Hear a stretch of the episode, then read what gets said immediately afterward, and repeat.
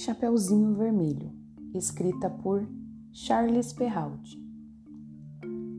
Era uma vez uma menina muito graciosa chamada Chapeuzinho Vermelho. Um dia, sua mãe chamou Chapeuzinho Vermelho e pediu que fosse até a casa da vovozinha levar guloseimas porque ela estava doente. A mãe da menina pediu que fosse pelo caminho mais longo pois pelo caminho da floresta havia um lobo muito mau.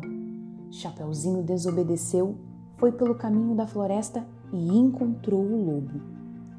O lobo, mal sabendo que Chapeuzinho iria levar doces para a vovó, correu até lá, comeu a vovozinha e deitou em sua cama para fingir que era a vovó.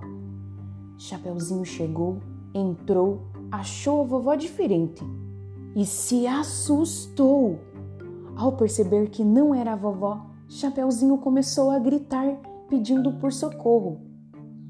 Passava por ali um caçador que, ao ouvir os gritos da menina, entrou, atingiu o lobo mau, abriu sua barriga e salvou a vovozinha. As duas agradeceram muito ao caçador e se tornaram grandes amigas dele.